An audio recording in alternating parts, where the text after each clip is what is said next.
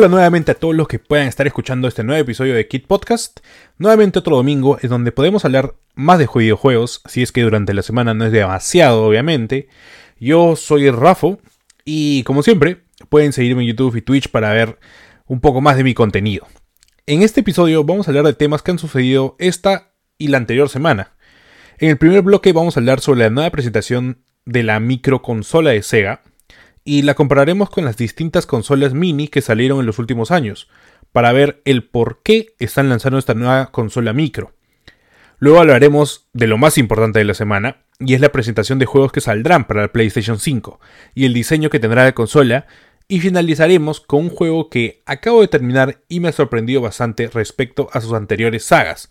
Así que nada, y vamos para allá.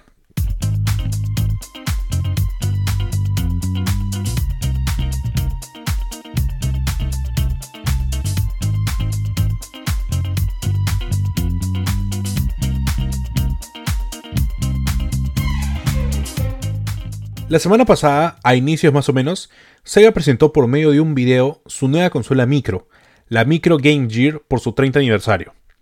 Cabe resaltar que Sega también anunció algo el mismo día que Sony presentaría los nuevos juegos de la PlayStation 5. Bueno, la fecha inicial que tuvo Sony. Eh, que al final fue un servicio en la nube, pero para las consolas arcade. Esto mucho más en Japón, ya que por allá es el boom de ese tipo de las consolas. Porque a mí que me parece que en Europa y América estas ya no se usan demasiado o no hay este mercado tan grande como lo hay, como lo hay en, en Asia.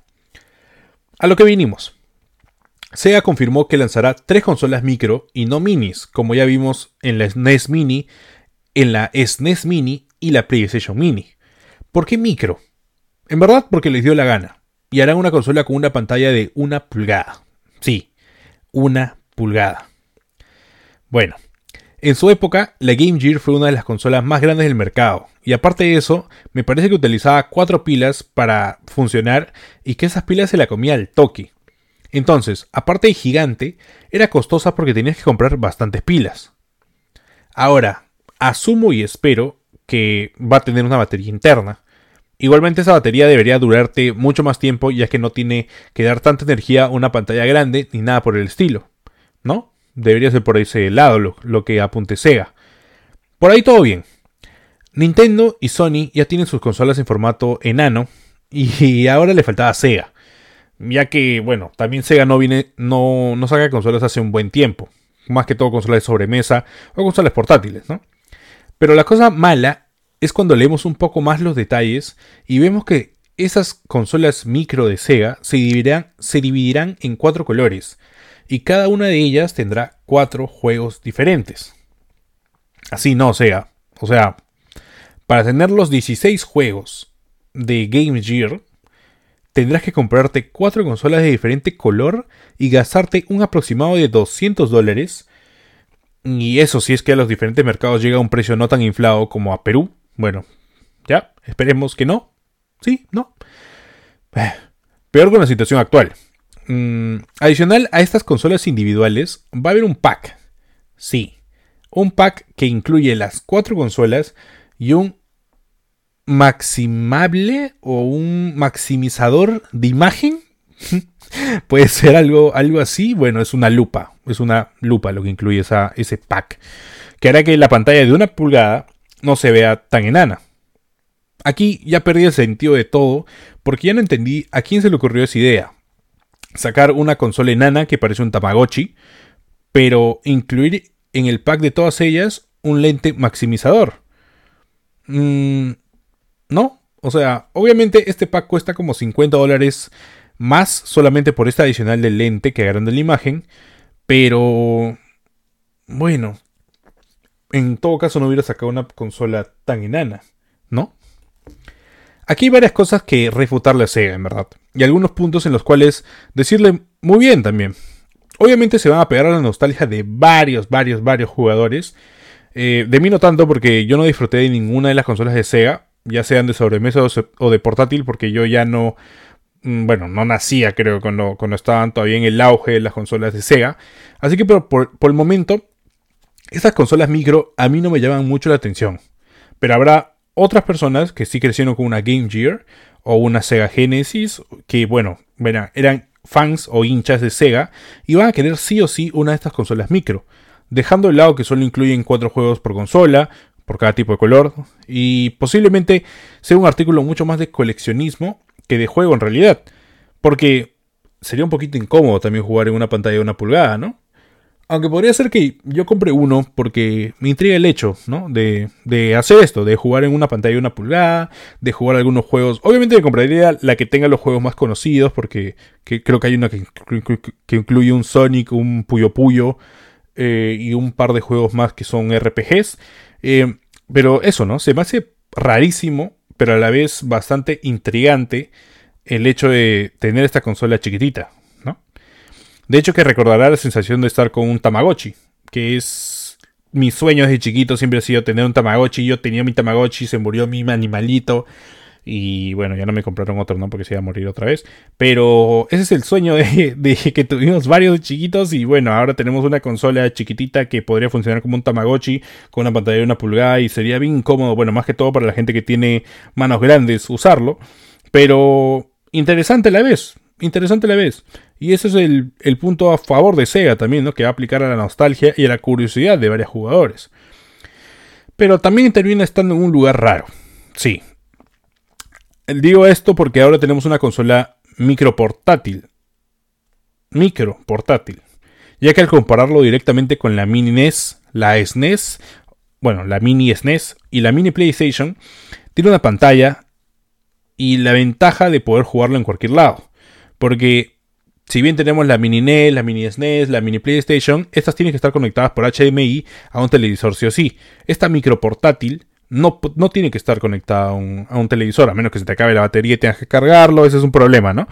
Pero en el día al uso, al uso, el día al día, no, no, no necesita una pantalla para funcionar. Y por eso yo digo que hubiera sido de puta madre si Sega hubiera puesto más juegos. Porque ponte que vas de un lado a otro todos los días jugando tu Tamagotchi Sega y obviamente te pasas Sonic, ya. Te pasas Puyo Puyo, te pasas el otro juego. Te pasas los cuatro juegos, ya. En el mejor de los casos, te pasas los 16 juegos y ya no tienes que más jugar. ¿No? Te quedas sin juegos. O en el caso de que compres una consola, te pasas los cuatro y ya no tienes que más jugar. Entonces, se queda aquí, ¿no? Entonces yo, yo pienso que si hubiera sido de puta madre que se hubiera agregado más juegos. Pero ya está, pues.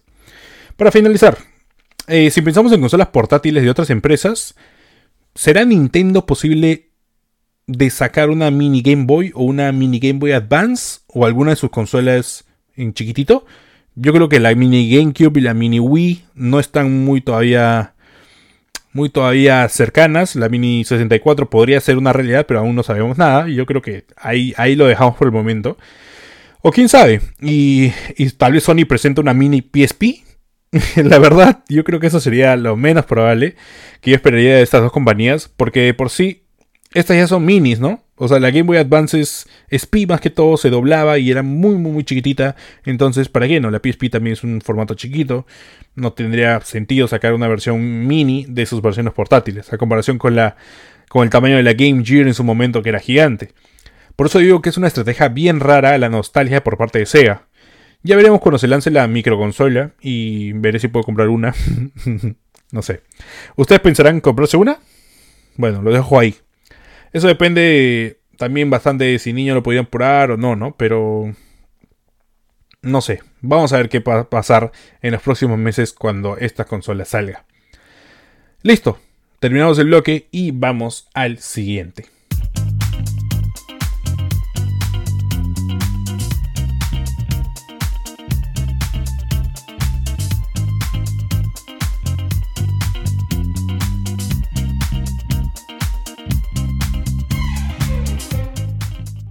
Spider-Man, Horizon Forbidden West, Ratchet Clank, Gran Turismo 7. Son algunos de los juegos que pudimos ver en la presentación de este jueves de Sony. Sí, la presentación más importante de la semana en lo que respecta a videojuegos.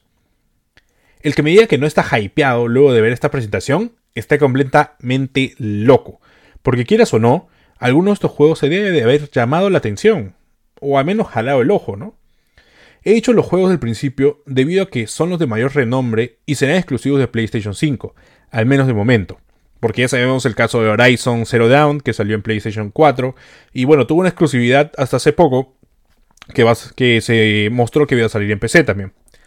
Si algo tengo que rescatar de la presentación del jueves de Sony, es cómo estuvo distribuido todo el directo.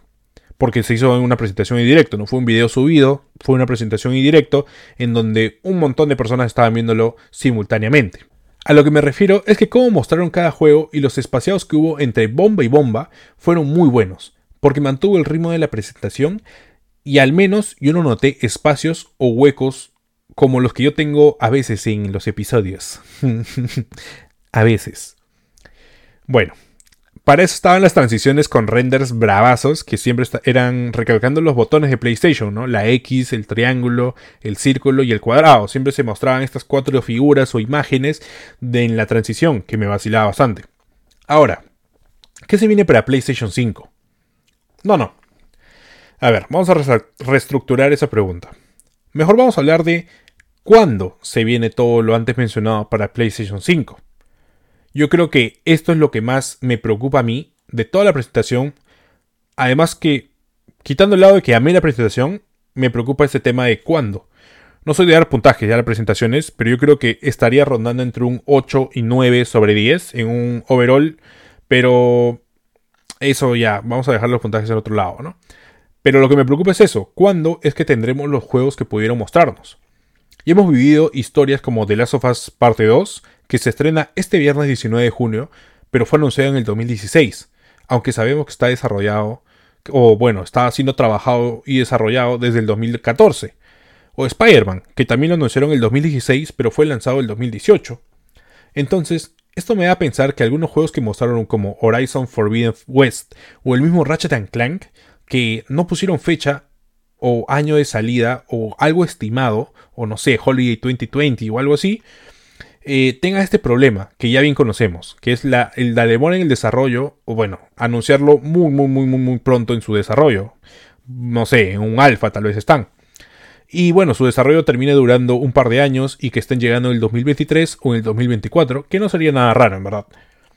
Solo me queda esperar, o nos queda esperar, que den más información de estos juegos en los próximos meses eh, tal vez y esperar lo mejor.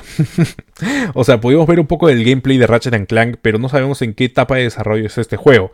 Puede ser que nos haya mostrado una beta, puede ser que nos haya mostrado una zona en específico y está terminada al 100%, pero no sabemos qué tanto esté el juego terminado en general o en su totalidad.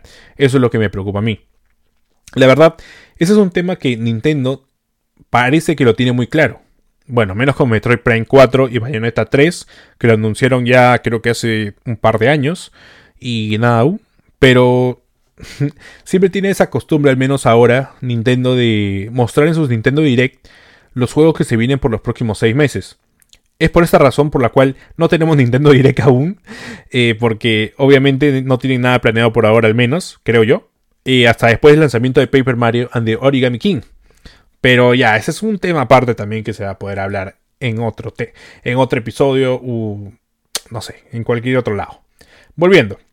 De momento hemos visto que Spider-Man finaliza su tráiler y nos muestra la fecha 2020. Esto me emociona bastante porque puede ser un juego de lanzamiento de la consola. Ya tuvimos el lanzamiento de la PlayStation 4 con Killzone y Clank, no, y Knack. Claro, Knack era el juego de lanzamiento, pero no eran juegos tan bomba, para decirlo así. Y bueno, ahora que, Insomniac confirma que Spider-Man Miles Morales va a estar para, 20, para el 2020, me, llena bastante de, emoción, porque puede ser que tengamos un juego de Spider-Man ya, ya ahora, ¿no? Ahorita, ahorita, ahorita nomás. Me emocioné, perdón, perdón, perdón. Eh, bueno, Insomniac también confirmó que el juego es un juego completamente nuevo, pero que a la vez está unido a Spider-Man de PlayStation 4. Por lo que a mi parecer será como un Uncharted de los Legacy. No es un juego de 20 horas, pero tiene contenido y una historia suficiente, al menos como para un calmante, para funcionar como calmante, hasta que haga una versión completa del siguiente Spider-Man para PlayStation 5. También hay que recalcar la vuelta de Gran Turismo con el Gran Turismo 7. Pero por el momento yo creo que el mercado de carreras virtuales está dominado por Forza Horizon de Microsoft y Gran Turismo tiene que ser un muy, muy, buen trabajo para poder superar. Ojalá se estén guiando de Forza Horizon, porque Forza es un juegazo y esperemos que Gran Turismo 7 también salga un juegazo y se estén guiando de Forza y tomen todo lo bueno y mejoren todavía más cosas. Luego vimos también en la presentación nuevas IPs o nuevas franquicias, como son Project Atia, eh, que parece que es un juego que demorará bastante llegar porque nos mostraron una cinemática yo creo que está... es una cinemática, no, no, nos mostraron gameplay ni nada de esto, así que por el momento creo que eh, vamos a esperar bastante para ver este nuevo juego de, de, Square Enix, me parece, de Project Athia.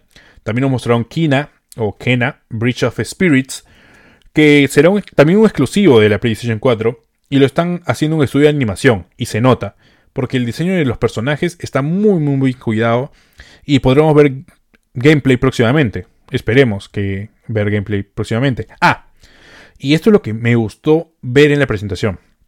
Que cada vez que se mostraba un juego exclusivo de PlayStation o de alguna desarrolladora que estuvo relacionada a PlayStation, pusieron el logo de PlayStation Studios, que lo anunciaron hace más o menos un mes.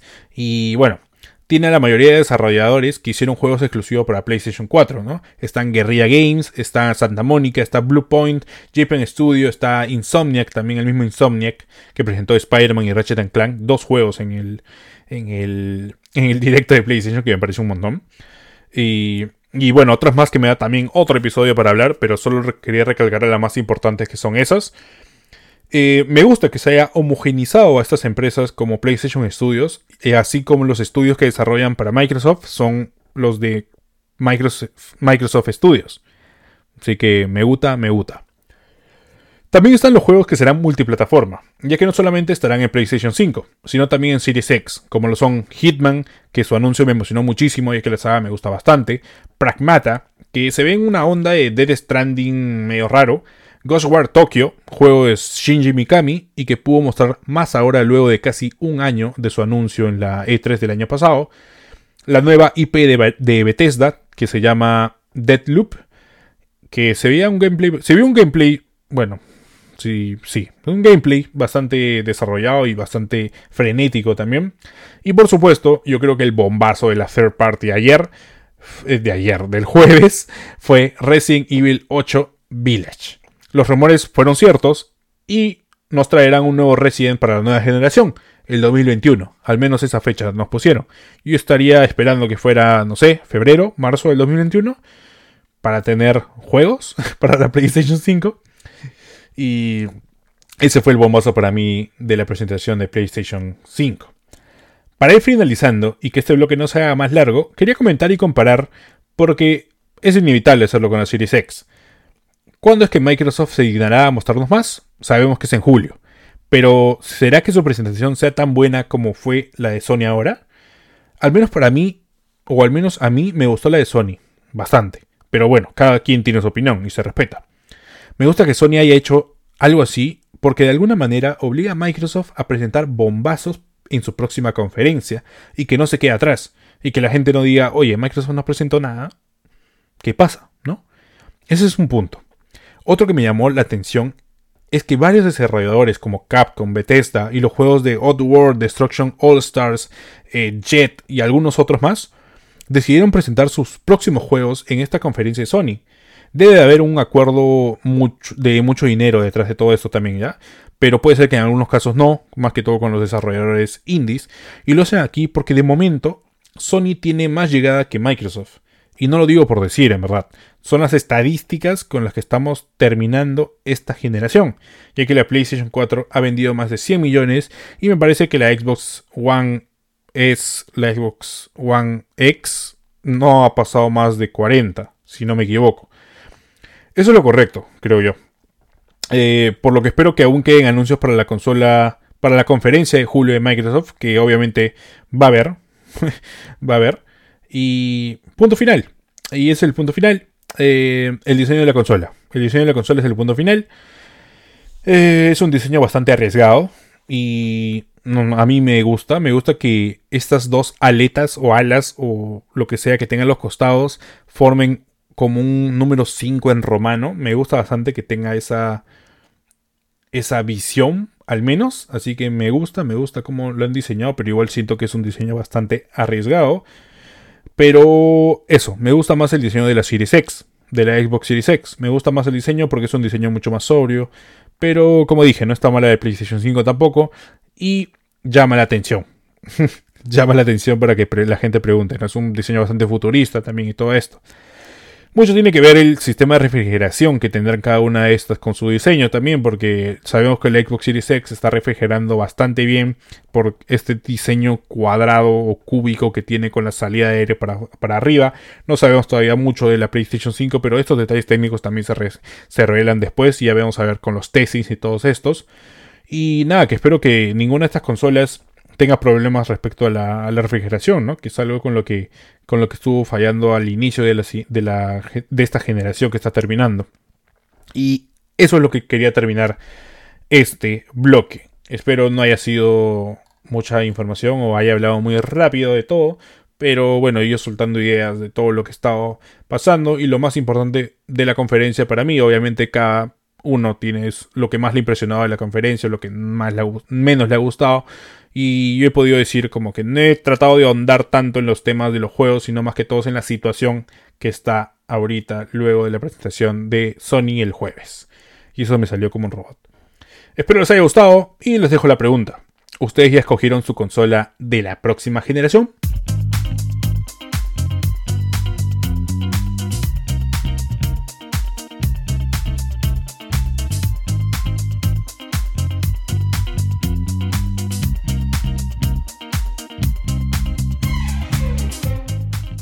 Sé que pasaron tres años desde su estreno, pero recién lo he podido acabar. Resident Evil 7. La última entrega de la saga numerada que me ha fascinado, en verdad. En verdad, en verdad.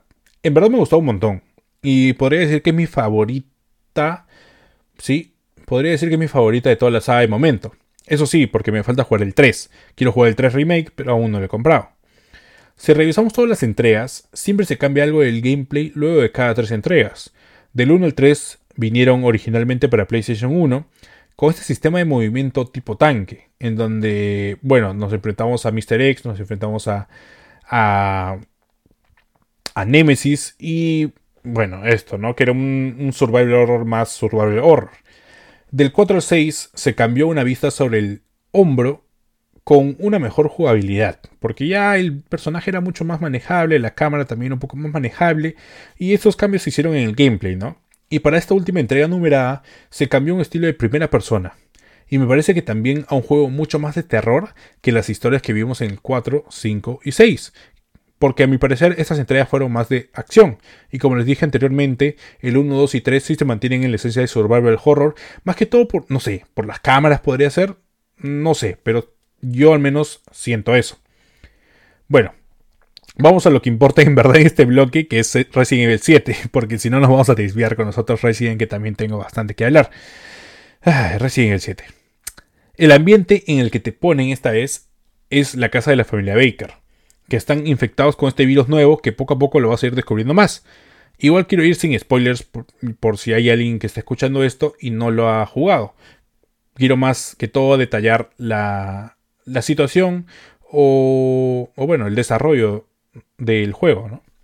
Me ha gustado a mí la ambientación, porque además del hecho de ser en primera persona, que te mete bastante en el juego y el hecho de ser en primera persona, el ambiente de no saber a qué te enfrentas al comienzo y estar totalmente indefenso es un sentimiento único. Por partes me hizo recordar a Aulas, aunque al final, o sea, sí podemos tener armas y todo esto que siempre hay en los Resident Evil, ¿no? Pero hay partes en las que te quedas sin munición y no tienes otra opción que, que correr.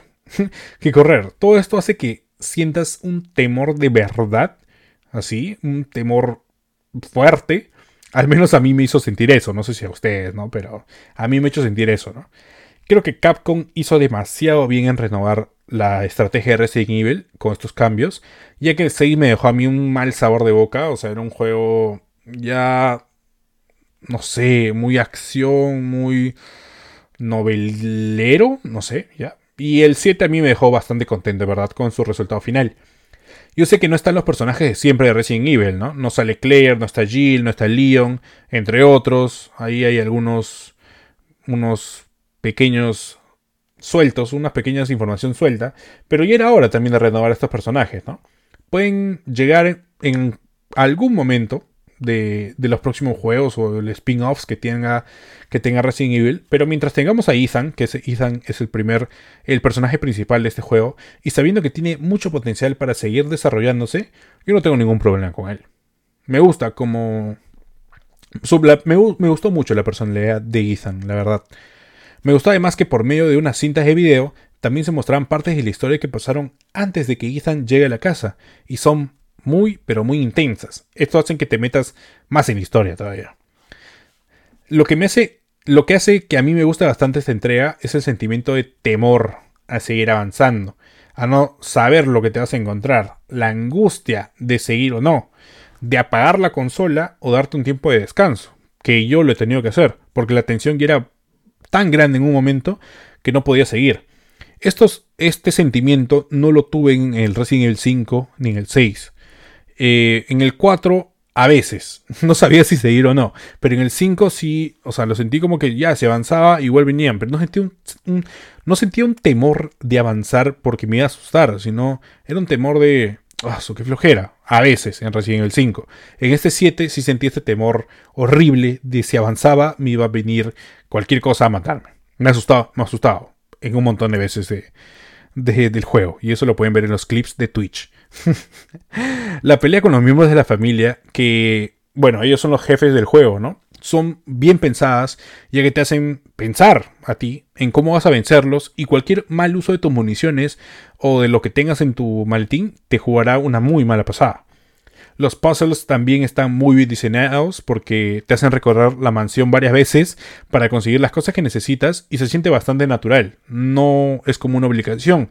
Y esto te recuerda a los Resident 1, 2, 3, ¿no? Que, que hacen estos puzzles que te hacen recorrer la mansión en, digo, la estación de policías en el, en el 2, la mansión en el 1 y todo esto te hace como que... Te hace seguir jugando y disfrutar el juego, ¿no? No se siente algo pesado. Bueno, eso es lo que me gustó de Resident Evil 7 y recomendaría a que lo prueben todos, en verdad.